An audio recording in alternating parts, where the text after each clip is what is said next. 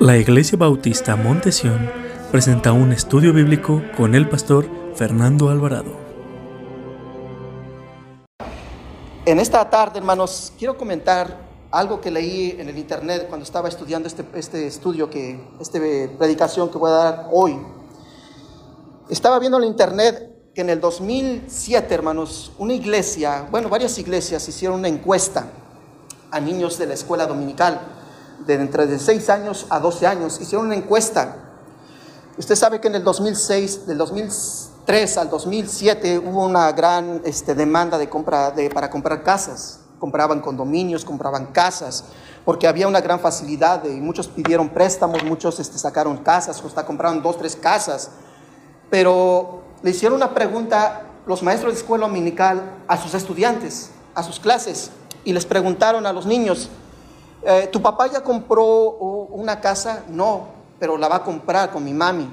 ¿O qué tipo de casa te gustaría tener? Le dijeron a los niños. Le voy a decir las varias las respuestas que le contestaron los niños. Uno de ellos, yo quiero una casa grandota, dijo una niña, para tener mi propio cuarto y no leer a mi hermanito. Que mi, hermanito le huele los pies, es muy, muy cochinito, no, quiero un cuarto aparte. Otro contestó, yo quiero una casa grande para tener mi propio cuarto y tener una alberca para cuando venga el verano me pueda meter en ella. Otro contestó, otro, otro niño dice, yo quiero una casa que tenga muchos árboles, tengo una yarda grande para poder invitar a mis amigos y poder jugar con ellos y ver, escoger el árbol más grande y construir una casa de árbol para subir con mis amiguitos y pasar la noche ahí con ellos un día. Otra contestó que quería una casa grande para que en la parte de atrás hiciera un área para, especialmente para su hermanita y para él, para sus juegos. Y me llamó la, atención la contestación de un niño cuando le preguntaron, ¿y tu hijo? ¿Tus papis van a comprar casa? Sí, un condominio. ¿Y cómo te gustaría que fuera el condominio? Que no hubiera contiendas, que no hubiera pleitos y que no hubiera golpes insultos de mis padres. Le quiero hacer una pregunta. ¿Qué tipo de casa quiere usted, hermano? ¿Una casa de contiendas o una casa de paz? ¿Se está entendiendo lo que pidió este niño? Él no pidió un cuarto para él solo, era un condominio. Él no pidió una alberca, él no pidió una sala de juegos, él no pidió tener los mejores lujos del departamento. Lo que él pidió es una casa llena de paz. La pregunta es esta tarde, ¿qué tipo de casa quiere usted, hermano? ¿Una casa de contiendas o una casa de paz? Y ese es el título del mensaje. ¿Una casa de contiendas o una casa de paz? Basado en el capítulo 17 del, libro de Proverbios, versículo 1 de que acabamos de leer. Vamos a leerlos, hermanos, juntamente y síganme usted con su vista y después vamos a orar. Una casa de contiendas o una casa de paz quiere usted en su hogar. Cuando lo encuentre me puede decir amén. Mire lo que dice el Señor. Proverbios capítulo 17, versículo 1. Y de ahí vamos a comenzar la predicación de la palabra de Dios. Mire lo que dice versículo 1. Dice, mejor es un bocado seco y en paz que casa de contiendas llena de provisiones. Quiero que ponga atención, solo voy a leer. Mejor es un bocado seco y en paz que casa llena de provisión. Casa de contiendas llena de provisiones. ¿Cuántos dicen amén, hermanos? ¿De qué sirve, hermanos, tener todos los lujos? Comer un buen filete, hermanos, y vivir en pleitos en el hogar. ¿No es mejor comer un pedacito de queso, frijolitos y tortillas y estar a gusto con el Señor, hermanos. Tener un hogar lleno de paz. Mi paz os dejo, mi paz os doy, dice el Señor Jesucristo. Es la paz que necesitamos en nuestros hogares. Vamos a orar, hermanos. Padre Celestial, te damos gracias, Señor, por este versículo tan poderoso y tan fuerte a la vez, Señor. ¿Qué realidad estamos viviendo hoy en día, Señor, los cristianos y la sociedad con estos confinamientos, con esta pandemia, con esta crisis? Nos enfocamos en las crisis económicas, nos enfocamos en la crisis de salud, nos enfocamos en la crisis de medicamentos, que hay escasez de medicamentos, que no hay hospitales, Señor. Nos enfocamos que no hay trabajos, que no hay dinero para pagar las cuentas, que no hay, no hay quien me emplee, Señor. Pero nos olvidamos que estamos viviendo una crisis también, que es en el hogar. un hogar lleno de contiendas, pleitos, disensiones, discusiones, maldiciones. Te pido, Señor, que por el mensaje de tu palabra, que será fuerte, Señor, te pido, amado Padre, que cada uno de los que están, estamos aquí y de los que nos estarán oyendo o están viendo esta red social o estarán escuchando el mensaje de tu palabra, Señor, háblanos esta tarde, Señor. Necesitamos hogares eh, estables, que haya estabilidad, no solamente económica, no solamente de salud. Necesitamos estabilidad de paz contigo, Señor. Necesitamos la paz de Jesús.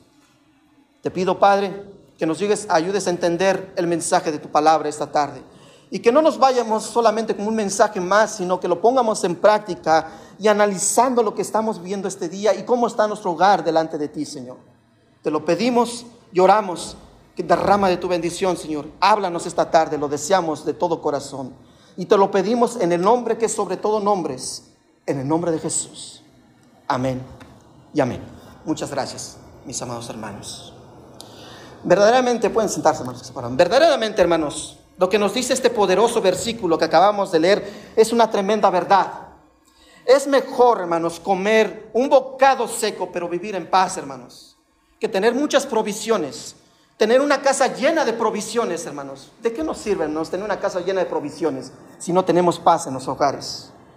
Hoy, hermanos, tenemos casas llenas, sí, de provisiones. Puedes tener dos carros, puedes tener un buen trabajo, puedes tener una situación económica muy buena, tus hijos pueden tener un cuarto cada quien, pueden tener lo necesario, puedes arrimarle lo mejor, pueden comer de lo mejor. Pero ¿de qué te sirve, hermanos, si vives en contiendas y pleitos en tu hogar?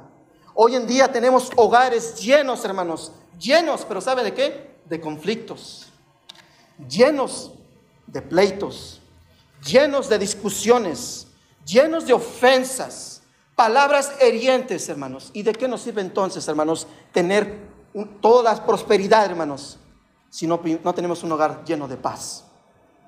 ¿De qué nos sirve? ¿De qué nos sirve, hermanos, tener lo mejor, darle lo mejor a los hijos, darle lo mejor al esposo, al esposo, hermanos, si estamos día con día pleitos tras pleito, hermanos? ¿Cómo cree que se sientan los niños, hermanos, cuando escuchan a papi y a mami discutiendo, hermanos? Y aparte de eso, palabras ofensivas, hirientes, malas palabras. Hermanos, comentaba con mi mamá y con otros hermanos, yo, no puedo vivir, hermanos, estoy en un lugar donde aún en mi propia familia, cuando hay discusiones, estoy en un hogar donde hay discusiones, discordias, hermanos. ¿Sabe qué pasa conmigo? Me pongo nervioso, hermanos. Yo no puedo vivir en un lugar así, que haya tanta tensión en el hogar. Que usted llega a una casa, hermanos, y lo primero que se siente es ese aire áspero de que usted está viendo a ver a qué momento se va a agarrar la mujer con el marido o los hijos con los padres. Es terrible, hermanos, vivir, tener todo, hermanos, tener, tener este todo, hermanos, vivir bien económicamente, entre comillas, hermanos, pero estar lejos de la voluntad de Dios. Pero la pregunta es, hermanos, ¿por qué llegamos ahí? ¿Por qué somos hogares llenos de conflictos y contiendas y disensiones y maldiciones en nuestros hogares? Hermanos, si usted está viviendo un hogar así o vivió un hogar así, se ha hecho esta pregunta, ¿cómo puedo cambiar para no vivir así? Para que mis hijos, mi familia, mi esposo mi esposa no vivan lo que yo viví cuando vivía con mis padres o cuando yo vivía cuando era más pequeños, para que ellos no sufran lo que ellos, yo viví. ¿No has hecho esta pregunta, hermanos? Porque muchas veces, hermanos, venimos de hogares destruidos, donde había pleitos, disensiones, donde el papá le pegaba a la mamá, la maldecía, hermanos, o la mujer también le pegaba al papá, o si no se desquitaba la mamá con el marido, se desquitaba con los hijos, hermanos.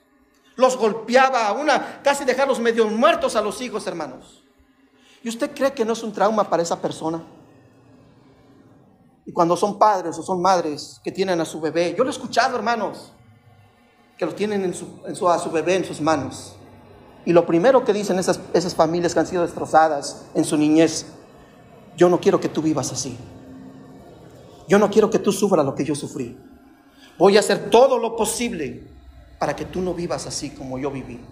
Voy a hacer todo lo posible para que tú no cargues esas cicatrices de dolor, esas cicatrices de maltrato, de abuso. Voy a hacer todo lo posible, hijo mío o hija mía. Yo lo he escuchado, hermanos. Pero es lamentable, hermanos, que lo dicen, pero no lo hacen. Vuelven a repetir lo que vivieron ellos como niños. Ha habido familias, hermanos, que con cualquier cosita, hermanos, se prenden, se enojan, hermanos, ni mecha corta tienen, luego, luego se prenden, hermanos, y descargan su ira con la familia. Descargan esa palabrería, esas malas palabras con la familia. Pero ¿cómo podemos cambiar y dejar de ser un hogar o una casa llena de contiendas para llegar a poder ser una casa feliz, una casa donde haya paz, la paz que Cristo nos dijo que nos iba a dar? ¿Cómo podemos llegar? ¿Cómo le haremos, hermanos, como familias que estamos aquí representados, cada uno de nosotros, a tener un hogar, una casa que en lugar que sea llena de provisiones, llena de conflictos, llena de, de, tantas cosas malas, amargas, de tantos pleitos, discusiones, hermanos, y ofensas, ¿cómo podemos llegar a tener un hogar que reine la paz de Jesús, hermanos? ¿Cómo podemos llegar, hermanos? Primeramente, hermanos, como todo persona, todo consejero bíblico, como cada pastor, cuando viene una persona a pedir consejería, que el matrimonio viene y que tiene tantos problemas, primeramente, para poder sanar eso que usted trae, primeramente tenemos que reconocer qué fue lo que nos llevó a ser un hogar tan conflictivo. Tenemos que reconocer qué fue lo que nos llevó a llegar a donde estamos. ¿Cómo puede ser posible que había paz en el hogar? ¿Qué puede ser posible que cuando teníamos, este, no teníamos tanta prosperidad, vivíamos felices, vivíamos unidos, nos amábamos, compartíamos momentos eh, tan de malas como de buenas, siempre estábamos juntos y ahora que lo tenemos todos, más vivimos en pleitos y contiendas, intenciones y maldiciones, malas palabras. ¿Cómo fue que llegamos hasta allá, hermanos? ¿Cómo puede ser que mi familia se está quebrando? El hijo está en las drogas, la hija está con diferentes novios, la esposa ya hasta quiere dejar al marido, el esposo es un borracho. ¿Cómo puede ser posible, hermanos, que hayamos llegado hasta allá, a un hogar tan de tantas conflicciones, tantas contiendas y tantos pleitos? ¿Cómo fue que llegamos allá? ¿Se ha hecho esta pregunta? ¿Por qué hemos llegado allá? ¿Por qué los hijos tienen que crecer traumados, hermanos, ver tantos pleitos, hermanos?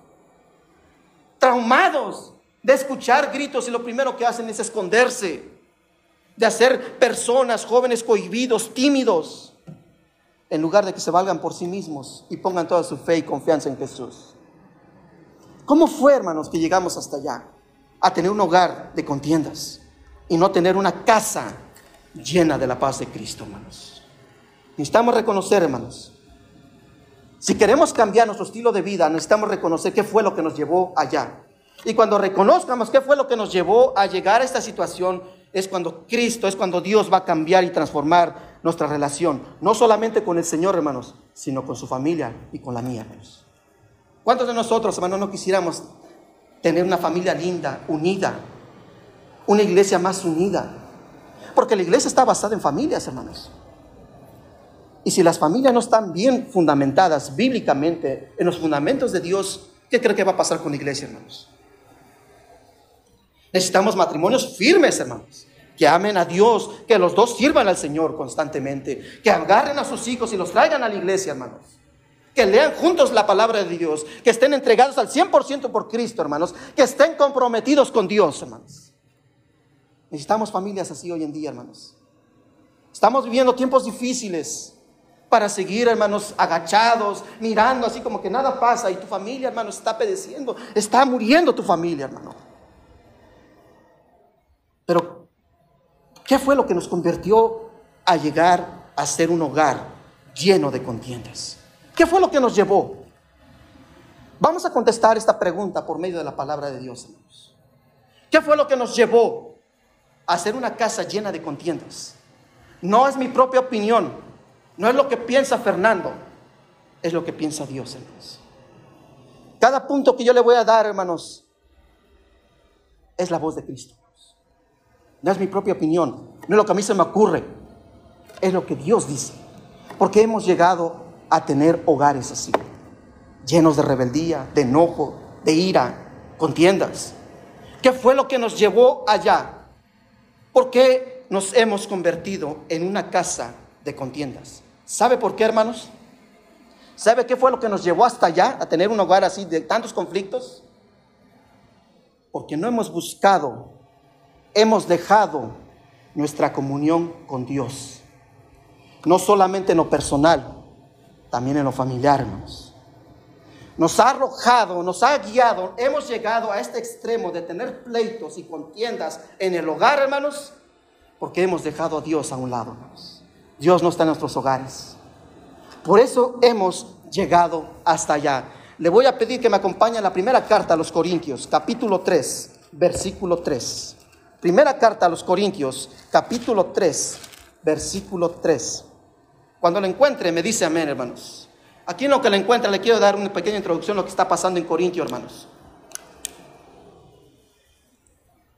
Primera carta a los Corintios, capítulo 3, versículo 3. Aquí el apóstol Pablo, hermanos, era una de las iglesias que él había fundado, una iglesia que él amaba, pero era una iglesia, hermanos, llena de tantos conflictos, llena de tantas divisiones, llena de tantos pleitos, hermanos, aún, hermanos, que en la misma congregación se llevaban a corte los pleitos que ellos tenían. Y, es increíble, hermanos, si usted lee la carta a los Corintios, como una iglesia problemática, hermanos, muy carnal, muy mundana, hermanos. Y Pablo, hermanos, le tuvo que escribir dos cartas a esta iglesia, hermanos, de tantos problemas que tenía. ¿Y sabe qué, a qué conclusión llegó el apóstol Pablo? ¿Por qué estaba pasando todo esto en la iglesia? ¿Y por qué está pasando todo esto en nuestros hogares? ¿Por qué nos hemos convertido en una casa de contiendas? ¿Sabe por qué, hermanos? Miren lo que dice el versículo 3 del capítulo 3 de 1 Corintios. ¿Qué fue lo que nos ha llevado a convertirnos en una casa llena de contiendas y discusiones, hermanos? Porque aún sois carnales. Pues habiendo entre vosotros, ¿qué? Celos, contiendas, disensiones, ¿no soy carnales? ¿Y andáis como quienes, hermanos? Como hombres. Pablo le está diciendo, ahora entiendo por qué hay tantas divisiones entre ustedes como iglesia. Ahora entiendo por qué hay tantos pleitos entre ustedes. Ahora entiendo por qué hay tantas contiendas entre ustedes. Porque son carnales. Porque son carnales. Es la conclusión que llegó el apóstol Pablo a esta iglesia. Y es la conclusión que llega a Dios. Porque nuestros hogares están llenos de contiendas, pleitos y disensiones, hermanos. Porque somos carnales, hermanos. La palabra de Dios es clara cuando nos enseña que si andamos en la carne, ¿qué vamos a producir, hermanos? Obras de la carne. Pero si andamos en el Espíritu, ¿qué hermanos? Obras del Espíritu, dice Gálatas, ¿no hermanos? Gálatas 5. Hermanos, tenemos tantos conflictos, tantas contiendas, tantos pleitos, tantas disensiones, tantas divisiones en los hogares, porque hemos hecho a un lado a Dios de nuestros hogares. No le permitimos a Dios que guíe nuestro hogar. Es decir, hermanos, que cada uno de nosotros no estamos orando en particular. Y si no estamos orando no, yo solo con Dios, estar a solas con Dios, eso quiere decir que yo no estoy orando con mi familia, juntamente eh, tener una hora específica a orar al Señor, hermanos. También esto quiere decir que tengo tantas contiendas, tantas disensiones, tantos pleitos, porque no estoy leyendo la palabra de Dios conmigo solo y con mi familia. No estoy teniendo devocionales con mi familia. No, estamos adorando a Dios como familia. Es decir, hermanos, que hemos hecho a un lado al Señor Jesús en nuestros hogares. Y cada uno de nosotros, hermanos, hemos llegado a este tipo de hogares, hermanos, tener contiendas, disensiones y celos. Porque está celos en los hogares, hermanos. Por eso hemos llegado hasta allá. Porque hemos hecho un lado a nuestro Dios. Tenemos que tener algo bien claro, hermanos, que si queremos paz verdadera a nuestra familia, tiene que venir Cristo a nuestro hogar. Él tiene que gobernar, Él tiene que dirigirnos, Él tiene que ser nuestro guía, hermanos.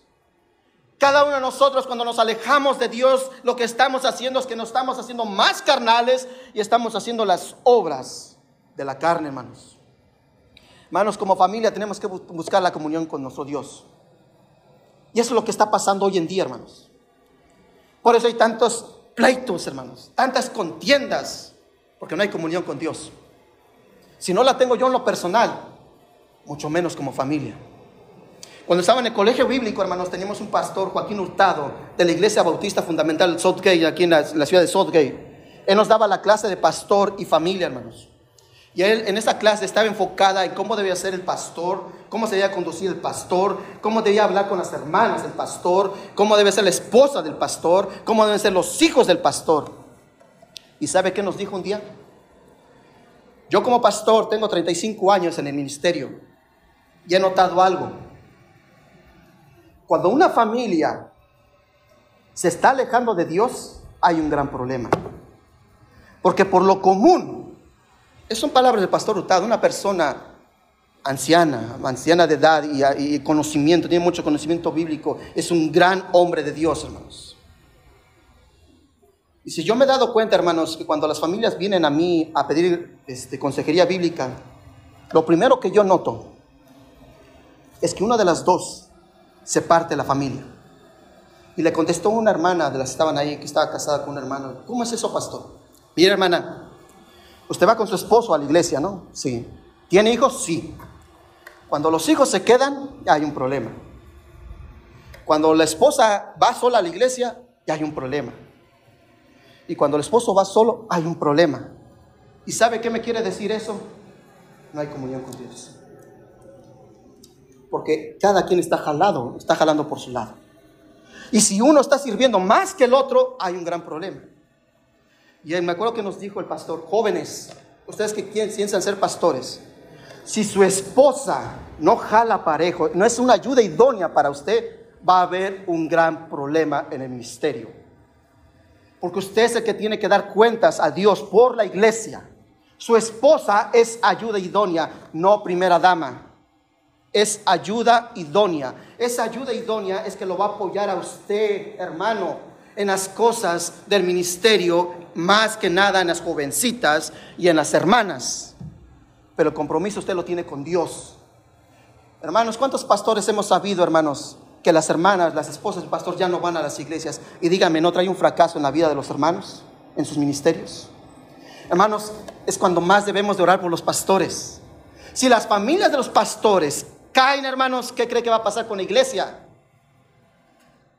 Necesitamos hogares que no haya contiendas. Necesitamos hogares que no haya disensiones que no haya pleitos. Necesitamos la paz de Cristo, hermanos. Necesitamos a Cristo en nuestros hogares, ya dejar nuestra carnalidad, hermanos. Porque si dejamos a Dios, hermanos, lo que estamos alimentando es la carne y no estamos alimentando a nuestro espíritu, hermanos. Y eso es lo que pasa en muchos hogares hoy en día, hermanos. Que estamos dejando a Dios, estamos más preocupados por esto y por esto, sí, hermanos. Pero Cristo dijo, deja tus multitudes de problemas y dame un espacio en, tu vida. Yo debo ser el primero. El jueves dije, hermanos, en Apocalipsis capítulo 1 y 8, hermanos, dice el Señor en su palabra, yo soy el alfa, el omega, el principio y el fin. Esto quiere decir, hermanos, que el primordial de nuestra vida es Jesús. Y el último suspiro de nuestra vida debe ser Jesús. Él debe ser el primero antes que todo y de todos, hermanos. Debemos de buscar nuestra comunión con Dios. Si queremos familias basadas en la palabra de Dios, hermanos, usted tiene que traer alimento espiritual, usted debe de traer a su familia a orar juntos, usted debe traer, abrir la Biblia juntamente con su familia, leer los pasajes bíblicos, orar por las necesidades de, la familia, orar por las necesidades de los hijos, conocer a sus hijos, conocer las necesidades de su esposa, de su esposa, traer las necesidades de los demás, traer las necesidades de la iglesia, hermanos. Necesitamos hogares que estén, que estén llenos de convicción, llenos de la paz que Jesús nos prometió dar. Pero ¿cómo vamos a tener esa paz que digo Cristo, mi paz os dejo, mi paz os doy, teniendo comunión con Él? Porque dice, separados de mí, que hermanos, nada podremos hacer.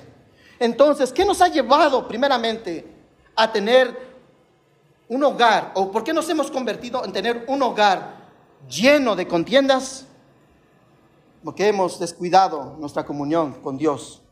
Y no solamente lleno personal, sino como familia.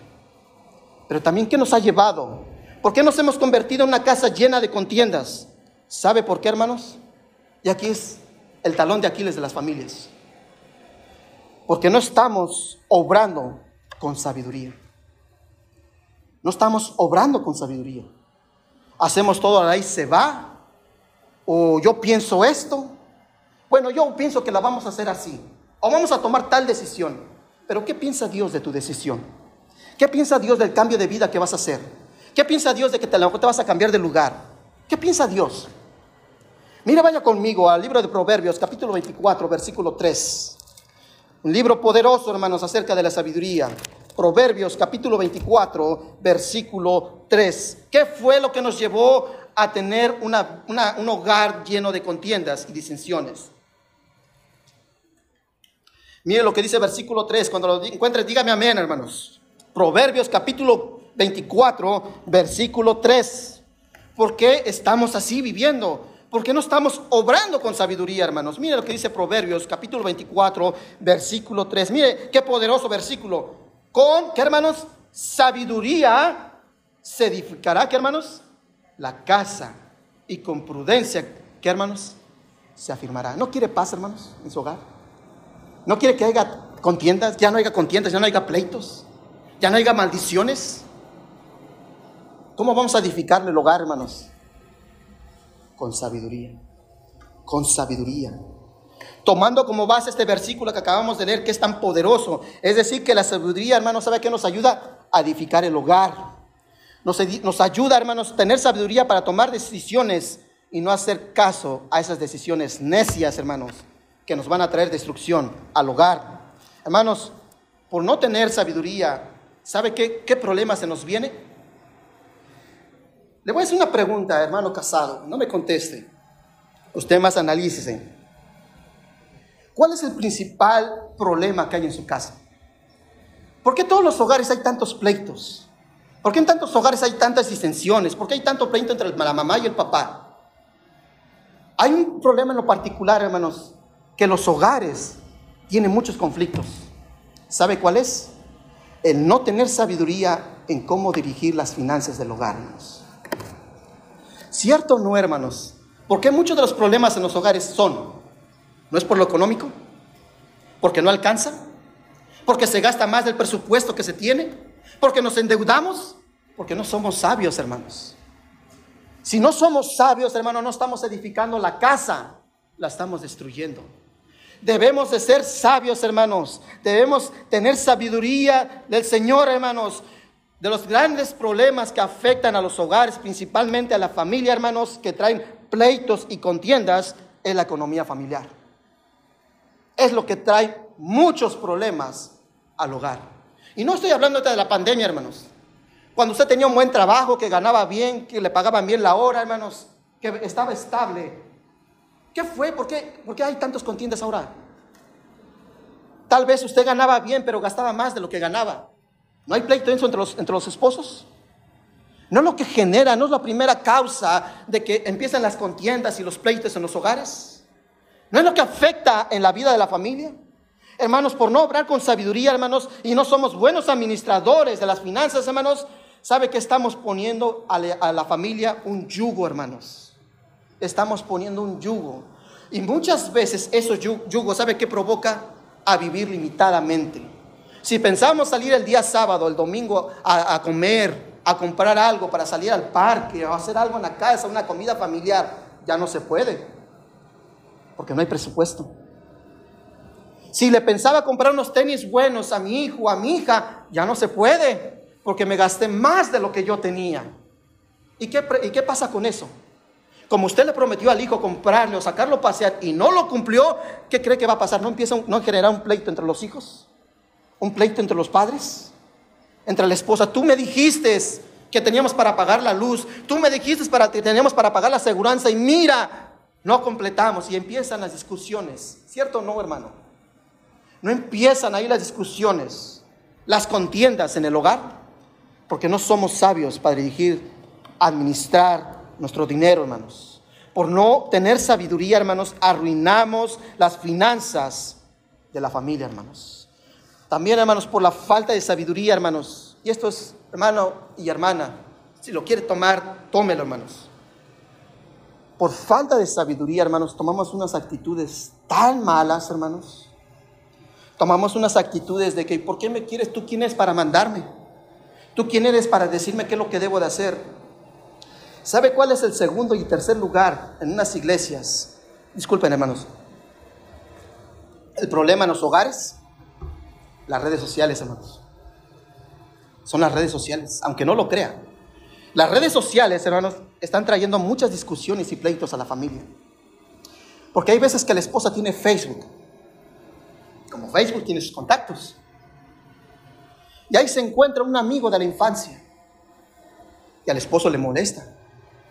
Y el esposo le puede decir, ¿sabes qué? Está bien, en tu red social y eso, Pero no me gusta que sea unas 11, 12 de la noche y tú estás escondidita ya texteando o viendo cosas inapropiadas. O sabes que la mujer, sabes que no me gusta cómo te conduces con tal hermana o con tal prima o con tal fulana de tal.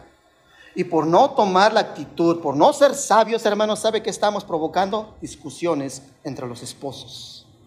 Por la falta de sabiduría, hermanos, nuestras acciones y nuestras, nuestras actitudes llenan de dudas el corazón de los cónyuges. ¿Cierto o no, hermanos? Por nuestra actitud, aunque no estén haciendo nada la esposa o no esté haciendo nada el esposo, hermanos, y esté platicando o esté haciendo algo indebido que él sabe que no es correcto, trae una mala actitud a su cónyuge. Y la cónyuge, ¿qué, piensa, hermanos? Bueno, este, ¿por qué está escondido? ¿Por qué textea? ¿Por qué está tan noche? ¿Por qué ahora pasa más tiempo en el teléfono? Por nuestras malas actitudes, hermanos. ¿qué, ¿Y eso qué trae? ¿No trae contiendas? ¿No trae pleitos? Por no tener sabiduría, hermanos, no estamos edificando el hogar por no tener sabiduría, hermanos, por hacer lo que yo pienso, lo que yo digo, es mi vida, es mi cuerpo, son mis decisiones. Nuestras actitudes y nuestras acciones traen pleitos y discusiones al hogar, disensiones. ¿No cree que necesitamos sabiduría, hermanos? ¿No cree que necesitamos los hogares sabiduría, que ya no estén llenos de pleitos, contiendas, hermanos? Por no obrar con sabiduría, hermanos. Esto que acabo de tocar es lo que están viviendo hoy las, las parejas cristianas. Pero ¿qué me dicen los padres? ¿Por qué no tocamos a los padres y a los hijos? Porque hay veces que como hijos y como los padres, hermanos, no, no, no sobra con sabiduría, hermanos. Los padres se dedican más a corregir, a castigar, a despreciar a los hijos que formar una relación con ellos. No me malentienda, hermanos. Cuando ellos se salen, como decía mi abuelito, se salen del huacal, hermanos, se salen de la línea, del parámetro que no se deben de salir, se les tiene que corregir, hermanos. Pero antes de que llegue a ese extremo, usted los debe de conocer. Hágase, tenga una relación con ellos. Conozca más la vida de ellos. Sepa más la vida de ellos. ¿Qué es lo que les interesa a ellos? Hay veces que por no tener sabiduría, hermanos, hacemos malas cosas y se lo digo por experiencia. Y aquí está mi mamá, hermanos por no tener sabiduría, hermanos, cometí por siempre regañando a mi sobrina, siempre ahí oprimiéndola, siempre regañándola, siempre ver con quién se juntaba, a ver qué estaba haciendo, hermanos, y sabe qué provoqué? Rebeldía. Porque al no ver una relación, ¿sabe qué se provoca?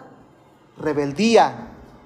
Al no conocer a los jóvenes, al no conocer a los hijos, al no saber lo que les gusta o no les gusta, si hay una discusión, ¿por qué no platicarlo?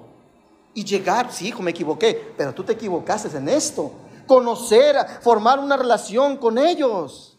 Es lo único que va a producir, lo único que va a producir que haya paz en nuestro hogar, hermanos, es conocer a los hijos, conocer a los jóvenes.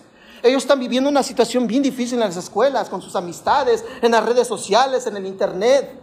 Debemos de conocer más a los jóvenes, debemos de conocer más a los hijos y los hijos deben ser más comprensivos con los padres. Jóvenes, sean comprensivos con sus padres. Ellos Llega el día 20, 25 y están así, ¿cómo le voy a hacer para pagar la renta? Para poner ese, ese, pollo en tu, adelante de ti. También los jóvenes deben ser sabios, deben ser prudentes, deben ser, ser agradecidos. Señor, te doy gracias por la mami que me diste. Señor, te doy gracias por el papi que me dices. Como sea, hermanos, son tus padres. Y los debes de amar, los debes de honrar. Debemos de ser sabios, hermanos. Si nomás no la pasamos solamente regañando, si solamente no la pasamos solamente castigando, lo que vamos a producir es más conflicto y más rebeldía. Y por eso, hermanos, tenemos contiendas entre los padres e hijos. Por eso hay más contiendas hoy en día, hermanos. Si verdaderamente queremos que nuestra casa deje de ser una casa llena de contiendas y se pueda convertir en una casa llena de paz, hermanos, lo que tenemos que hacer es lo que nos dice la carta de Santiago, la epístola de Santiago. Si no tiene sabiduría, hermanos, pídala a Dios. Pida sabiduría a Dios. Porque necesitamos hogares que sean edificados con sabiduría bíblica, hermanos. Necesitamos familias que estén fuertes, que amen a Dios Hermanos, no deja a su familia en su casa. Tráigalos a la iglesia. Hermano, usted tarde o temprano va a pagar las consecuencias de sus decisiones por no tener sabiduría. Es que hace calor, es que pasa esto. Siempre ponemos pretextos para las cosas de nuestro Dios. Pero cuando vienen los conflictos, cuando ya son rebeldes los jóvenes, que ya no respetan a los padres, es cuando queremos buscar a Dios. Pero cuando tienes una oportunidad tan grande, tan poderosa, que tienen un corazón sensible al Señor, tráelos, hermano. Pues cuando endurecen su corazón es más duro. No hay nada imposible para Dios de que ese corazón de piedra Él lo ablande. Pero ¿qué, qué necesidad hay que ellos sufran? Joven, señorita, eh, jovencito, ¿qué hay necesidad de que tú vayas a la calle y sufras los vicios? Que seas latillado por el pecado. Que cuando tengas 20, 30 años tengas las marcas del pecado. Cuando puedes caminar y vivir una vida plena, llena de paz y bendición. ¿Qué tipo de hogar les gusta a los padres tener? Un hogar lleno de conflictos, contiendas, un hogar lleno de paz. Mi paz os dejo, mi paz os doy. Joven, señorita, hijo, ¿qué tipo de hogar quieres? ¿Quieres un hogar como el ejemplo que iniciamos de ese niño? Sí, vamos a comprar un condominio de una recamarita. Pero lo que yo quiero es una casa llena de paz. Que mis papis no se peleen, que yo no, no, sea, no sea rebelde con la mami, no sea rebelde con papi. ¿Qué tipo de hogar queremos, hermanos? Si no tenemos sabiduría, hermano, hay que pedírsela a Dios. Es lo que dice Santiago capítulo 1, versículo 5, ¿no? Nos pida sabiduría a Dios. Por último, hermanos, ¿qué fue lo que nos convirtió en llegar a ser un hogar lleno de contiendas? ¿Sabe qué fue, hermanos? ¿Y sabe que hay en nuestras vidas y en nuestros corazones? Hay mucha soberbia y altivez en nuestros corazones. Vaya conmigo, ya que estamos en el capítulo 24 de Proverbios. Ahora, de unas, páginas adelante, el capítulo 28. Capítulo 28, versículo 25. Mire lo que dice el Señor en su palabra. Proverbios capítulo 28, versículo 25. Cuando lo encuentren, díganme amén, hermanos. Mire lo que poderoso versículo, hermanos. Proverbios capítulo 28, versículo 25. Mire lo que dice el Señor en su palabra. El altivo de ánimo suscita contiendas, mas el que confía en Jehová, ¿qué hermanos? Prosperará. Se lo vuelvo a leer. El altivo de ánimo, ¿qué suscita, hermanos? Contiendas. Mas el que confía en Jehová, prosperará. Hermanos, tenemos que reconocer si nuestro corazón está lleno de soberbia y altivez, nos vamos a volver unas personas intolerantes, hermanos. Usted no ha conocido personas así que son soberbias y altivos. No caen bien, ¿verdad, hermanos? Son insoportables. Una actitud así, hermanos, ¿sabe qué provoca? Que estas personas, o que ya si ya somos altivos o soberbios, siempre estamos a la defensiva. Porque ese es, ese es unos, parece requisito, hermanos, o punto de los que cuando hay soberbia o hay altivez en nuestro corazón. Vemos los errores de otros, hermanos. Nos enojamos de los errores de otros. Pero no nos fijamos en lo que hay en nuestro corazón. Lo volver a repetir. Una persona llena de soberbia, una familia llena de soberbia y altivez, ve los errores de los demás. Del hermano fulano de tal, de mi hermano, de mi prima, del pastor. Pero nunca veo lo que hay en mi corazón. No reconozco que yo estoy mal. ¿No es una persona soberbia así, hermanos? Que no reconoce que él está mal. Él no quiere reconocer que tiene errores. Nos molestamos, hermanos, nos enojamos de los errores de los demás, de los señalamientos de los demás. Señalamos a otros, pero nosotros no queremos reconocer, hermanos, nuestros propios errores. La soberbia de nuestro corazón, hermanos, nos vuelve personas resentidas. Porque como estoy enojado con los demás, agarro resentimiento con aquellos. Hermanos, la soberbia y la altivez lastima la vida del cristiano, lastima la vida del Hijo de Dios, lastima la vida de ese, de ese jovencito, de ese niño, de esa esposa, de ese hombre, lastima la vida. Por muchas, muchas veces la soberbia en nuestro corazón tomamos actitudes de menosprecio, hermanos. Rechazamos a aquellos, rechazamos a las personas que no coinciden con nosotros, que no hacen las cosas como nosotros queremos. Reprochamos a la familia, reprochamos a la esposa, reprochamos a los hijos, reprochamos al marido. medimos con la vara de nuestra soberbia a los demás, hermanos. Hermanos, ¿por qué no nos medimos con Cristo, hermanos? Medimos con la soberbia. Mira, este jovencito es así, así, sí, porque tanta soberbia en nuestro corazón, hermanos. Tanta altivez hay en nuestro corazón. No dice la palabra de Dios que Dios nos mira al altivo de corazón y al soberbio. ¿De dónde lo mira? Desde lejos, ¿no, hermanos? Pero, hermanos, no se enojen. Si tiene un corazón soberbio, hermanos, ¿sabe qué está produciendo? Menosprecio. Está rechazando a sus familias, hermanos.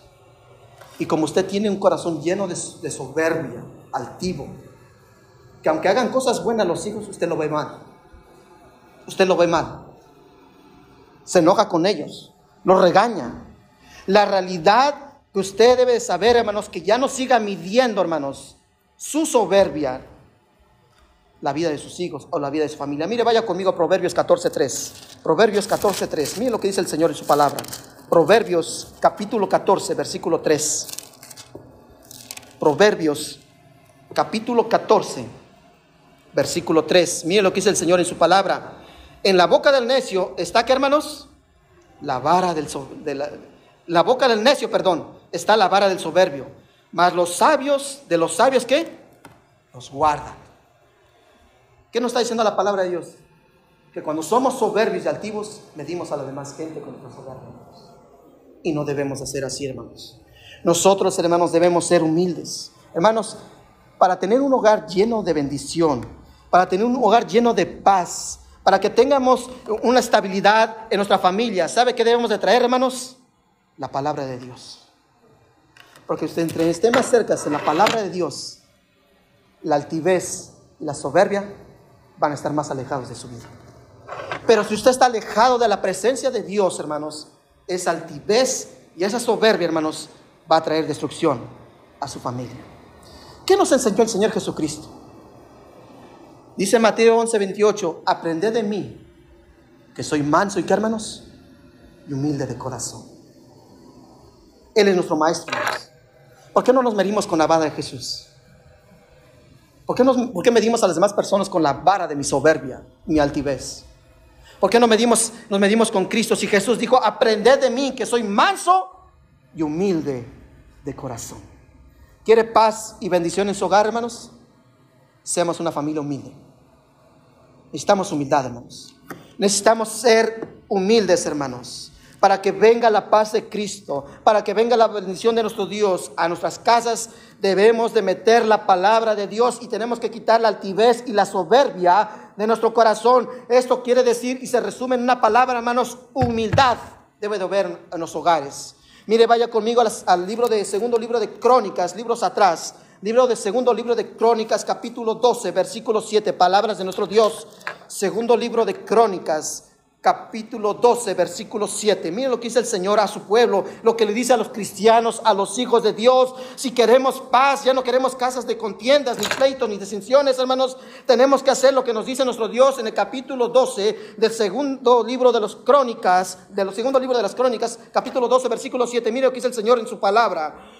Y cuando Jehová vio que sabían que, hermanos, humillado, vino palabra de Jehová a Samaías, diciendo, se han humillado y no los destruiré, antes los salvaré en breve, y no se derramará mi ira contra Jerusalén por medio de, Sisac. Pero dice el Señor, porque se humillaron. Él ve, un él ve los corazones humildes, hermanos.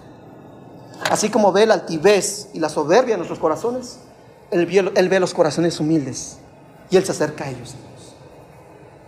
Tener un corazón humilde, hermanos si queremos que nuestros hogares estén llenos de paz, necesitamos ser humildes, hermanos, y necesitamos recuperar nuestra comunión con Dios.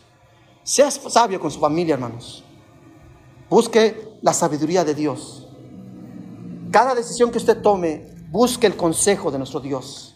¿Qué es lo que dice la palabra de Dios acerca de mis finanzas? ¿Qué dice acerca del Señor acerca de, esta decisión que va a tomar mi hijo? ¿Qué dice el Señor acerca de la decisión que vamos a tomar como matrimonio? ¿Qué dice el Señor de que nos vamos a mover de estado? ¿Qué dice el Señor de esto, de que me voy a cambiar de trabajo? ¿Qué dice Dios? Seamos sabios, hermanos. Seamos buenos administradores del presupuesto que Dios nos ha puesto en nuestras manos. Seamos humildes si queremos paz en nuestras vidas, paz en nuestros hogares, hermanos, debemos de buscar recuperar nuestra comunión con Dios y debemos ser sabios, hermanos. Como familias, hermanos, traiga su familia y oren juntos. Oren juntos, hermanos. Traiga su familia y lean la palabra de Dios juntos. Si están ustedes dos, ustedes dos lean la palabra de Dios. Si tiene a su nieta, tráigalo. Si su nieta está en otro país, está en otro estado, háblele por teléfono y lean la palabra de Dios juntos. Oren juntos. Necesitamos familias con estabilidad espiritual. Hermanos, ¿no cree que estamos viviendo momentos difíciles? Y dígame si no tenemos estos problemas hoy en día en las iglesias y en los hogares. Que hay tantos conflictos y contiendas y disensiones. ¿No cree que necesitamos ser humildes y restablecer nuestra comunión con Dios y ser sabios? Si no tiene sabiduría, pídala a Dios, hermanos. Y Él lo sabrá dirigir. Aprender del gran maestro, ser manso y humilde de corazón. Llevad mi yugo porque mi carga es ligera, dice el Señor. Vaya conmigo con este cierre, hermanos. Mateo capítulo 11, versículo 28. Mateo capítulo 11, versículo 28.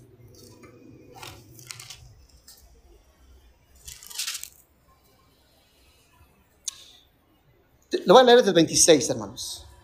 Mire lo que dice el Señor en su oración de mi Dios. Sí, Padre, porque así te agradó. Versículo 27.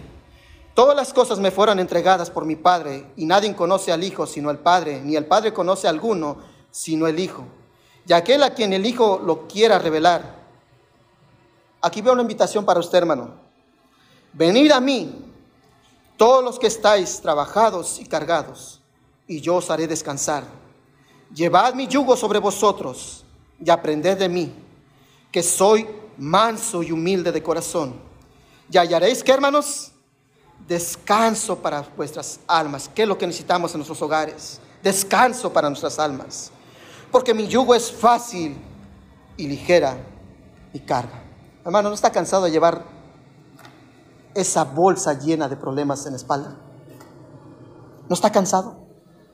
¿No está cansado de tener tantos problemas en lo económico, en lo familiar, con los hijos, en el trabajo? ¿No está cansado, hermanos? ¿No está cansado de llevar ese yugo tan pesado? ¿Y qué dice el Señor? Venid a mí. ¿Quién es? ¿Uno? Todos vosotros Dice que le debemos aprender de Él que es manso y humilde. ¿No quiere descanso, hermanos? ¿No está cansado de la vida que usted lleva? ¿No está cansado de los problemas que tenemos en la vida? ¿No está cansado de esta pandemia, de estar encerrados, de que no hay una cura? ¿No está cansado, hermano, de que no podemos hacer nada? ¿No está cansado de vivir con incertidumbres día con día? ¿No está cansado de que los niños no pueden ir a la escuela? ¿No está cansado, hermano, de que los niños no pueden ir a sus clases bíblicas? ¿Por qué no venir a Cristo, hermanos?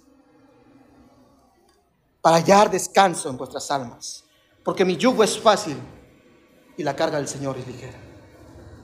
Es lo que debemos hacer como hogares cristianos. Ser sabios, restablecer nuestra comunión con el Señor, hermanos, y ser humildes de corazón. Esta tarde les quise hablar a la familia, hermanos, porque es lo que estamos viviendo hoy en día las iglesias y sobre todo los cristianos. Tenemos hogares llenos de lujos, dos carros, los niños con sus cuartos cada quien, tener lo necesario, pero tenemos un hogar lleno de contiendas y pleitos y no tenemos paz en nuestros hogares. Necesitamos, hermanos, la paz que Cristo nos ofrece. Vamos a orar, mis amados hermanos. Señor, te damos gracias, Señor, por tu palabra. Señor, Tú me hablaste primeramente al preparar este mensaje y al ver cuando se hizo esa encuesta en esa iglesia, lo que contestó ese niño, me hizo recordar a muchos jóvenes que hace unos años tenía yo en una clase y recordar en el estilo de vida que ellos vivían en un lugar tan pesado, donde había conflictos, que venían los divorcios, que venían el pandillerismo, que venían las drogas, los diferentes vicios, y ver cómo esos niños se comportaban de una manera tan, tan tan altanera, una manera tan brusca, como hablaban, Señor. Ahora lo entiendo, Señor. Lo que esos jóvenes, esos niños que hablan así, se comportan así, lo que piden es ayuda. Su rebeldía es, es un grito de ayuda, que sean comprendidos, que sean amados, Señor. Oro por los jóvenes que están aquí. Doy gracias a Dios que ellos no están sufriendo eso, Señor.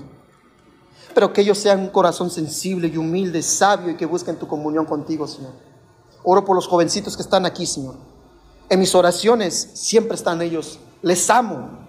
Y aquellos jóvenes que un día les estuve sirviendo, sigo orando por ellos, Señor. Porque ellos son las futuras generaciones, las futuras familias de las iglesias de esta nación, Señor. Oro por ellos, por un cerco en la vida de ellos, de sus amigos, que no tomen decisiones fuera de tu voluntad, amado Padre. Oro por ellos.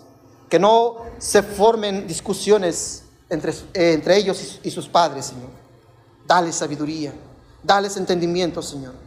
Que sean ayuda a sus padres y no una carga, Señor. Que no den rebeldías y más rebeldías, sino que sean de bendición. También oro por los padres, Señor. Suple todas sus necesidades. Usted conoce el corazón de cada uno de ellos, Señor. Usted conoce los problemas que están viviendo cada uno de ellos. Pero mi deseo, Señor, es que ninguno de las familias que están aquí, que nos están viendo por este medio social, se diga la palabra separación o divorcio. No, Señor. Usted no nos ha dado un espíritu de cobardía, sino nos ha dado un espíritu de valentía, de enfrentar, confrontar los problemas con su ayuda y con su guía, Señor. Oro por los padres que a lo mejor están viviendo situaciones económicas, financieras, eh, con problemas de carácter, problemas que ellos saben lo que está pasando como matrimonio y que esto trae pleitos y contiendas en el hogar y que los hijos se están dando cuenta, que los nietos se están dando cuenta.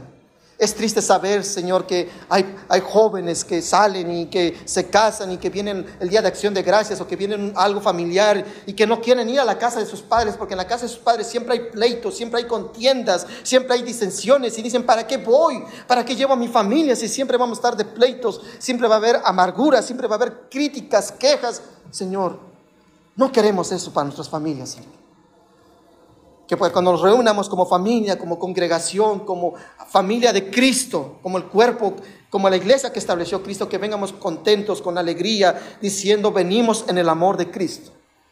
Que vengamos con ese paz y ese gozo que solamente usted nos puede dar, Señor. Oro por los padres, oro por las familias. Oro por las familias de esta iglesia. Oro por ellos, Señor. Y oro por mi familia también, Señor. Cada uno de nosotros tenemos diferentes problemas y situaciones que nos vienen en la vida. Usted conoce nuestras obras, Señor. A usted no lo podemos engañar. Te pido, Señor, que nuestros hogares sean unos hogares llenos de paz, gracia y misericordia, y no llenos de contiendas y pleitos, Señor. Señor, oro por mi iglesia. ¿Qué es su iglesia? Gracias por ser fiel, Señor, y demostrando que usted nos ha traído hasta aquí y que usted quiere estar con nosotros. Y usted está con nosotros, Señor. Su propósito no se ha cumplido en este, en este, en este lugar, en esta iglesia, Señor. Señor, que nosotros tengamos la mirada siempre puesta en Cristo. Y que busquemos siempre su voluntad y la sabiduría que proviene del cielo. Padre Celestial, oro por cada uno de los miembros que está aquí, por las familias, por los hogares, por las familias que no conocen a Cristo y si hay alguien que me está oyendo, o un hermano o persona que nos está visitando, una persona que a lo mejor viene constantemente a la iglesia y no ha entregado su vida a Cristo, ¿por qué no entregas tu vida a Jesús esta tarde? ¿No estás cansado de vivir así? ¿No estás cansado de vivir tantos problemas? ¿No estás cansado que todo lo has hecho en tu propia fuerza? Has cedido tal vez en situaciones y tú, porque has cedido por ya no tener pleitos, te has quedado callada, has recibido humillaciones, abusos. ¿No estás cansado de vivir así? ¿No estás cansada de vivir así? ¿Por qué no le dices esta tarde, aquí está mi mano? ¿Por qué no oras por mí? Quiero entregar mi vida a Cristo esta tarde. ¿Por qué no alzas tu mano? O si eres cristiano, ¿por qué no alzas tu mano y dices, ya estoy cansado de la manera que he estado viviendo? Desde mi niñez he, recibido abusos, he recibido golpes, he recibido insultos, menosprecios. Y ahora se la estoy heredando a mis hijos, se la estoy heredando a mi próxima generación. Yo no quiero eso para mi familia. Ya no quiero vivir así, ya no quiero un hogar de contiendas, ya no quiero una, una, una vida de pleitos. ¿Por qué no alzas tu mano y dices, ¿por qué no oras por mí? Ora por mí, por favor. Nadie mirando, todos ojos cerrados. ¿Por qué no alzas tu mano y dices, ora por mí? Ya no quiero una vida de pleitos, contiendas, disensiones, divisiones, maldiciones.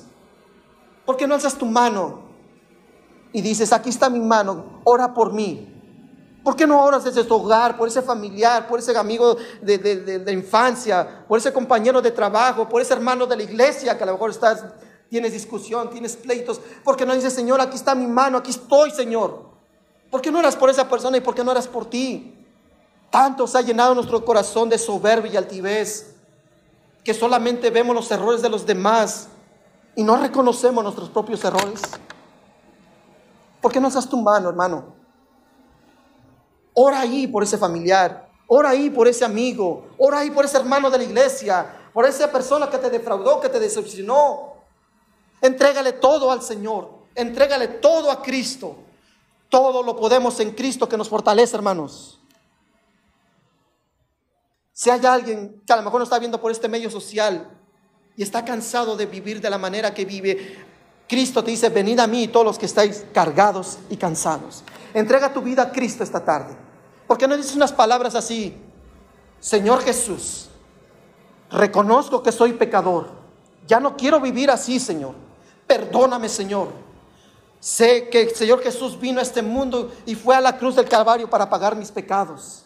Pero Él al tercer día resucitó. Te acepto, Jesús, como mi Señor y mi Salvador personal. Pon mi nombre en el libro de la vida del Cordero. Pídalo y ore en el nombre del Señor Jesucristo reciba la vida eterna esta tarde. Señor Jesús, te damos gracias porque cómo necesitamos hogares llenos de paz, gozo, alegría y que viva la presencia de nuestro Dios en la familia, Señor. Ya no queremos estar separados de ti porque separados de ti nada podemos hacer, Señor.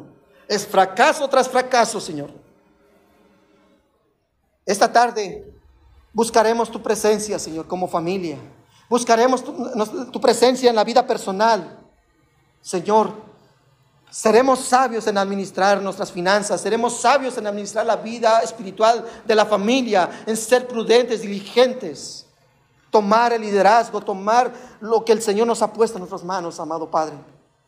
También, Señor, si nuestro corazón se ha llenado de orgullo, soberbia y altivez, te pedimos perdón, amado Padre, y nos venimos delante de ti humillados.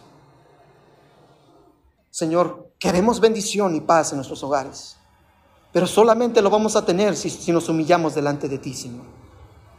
Venimos delante de ti con misericordia y gracia, Señor, pidiendo misericordia y gracia, Señor. Somos un pueblo duro, duro de servir, Señor, un pueblo rebelde, pero te pedimos perdón, Señor, y deseamos tu bendición. Señor Jesús, oro por cada una de las decisiones que tal vez están tomando esta tarde. Si tenemos resentimientos contra alguien, perdónanos, Señor. Y que nosotros sepamos perdonar a aquellos que nos han hecho mal. Y que también nosotros perdonemos a aquellos que hemos ofendido, Señor. Te damos gracias, Padre. Pedimos esta tarde, Señor, que bendigas tu palabra, bendice la predicación y que cada verdad bíblica, cada pensamiento que esta tarde se expuso, Señor, no la llevemos en nuestro corazón y la pongamos por obra, Señor. Que no sea un sermón más, un mensaje más, Señor, sino que lo pongamos por obra, Señor. Necesitamos hogares firmes, fundados en la piedra angular que es Cristo. Te damos gracias, Señor. Amado Padre, te damos gracias por esta tarde y pedimos de tu bendición. En el nombre de Cristo. Amén y amén.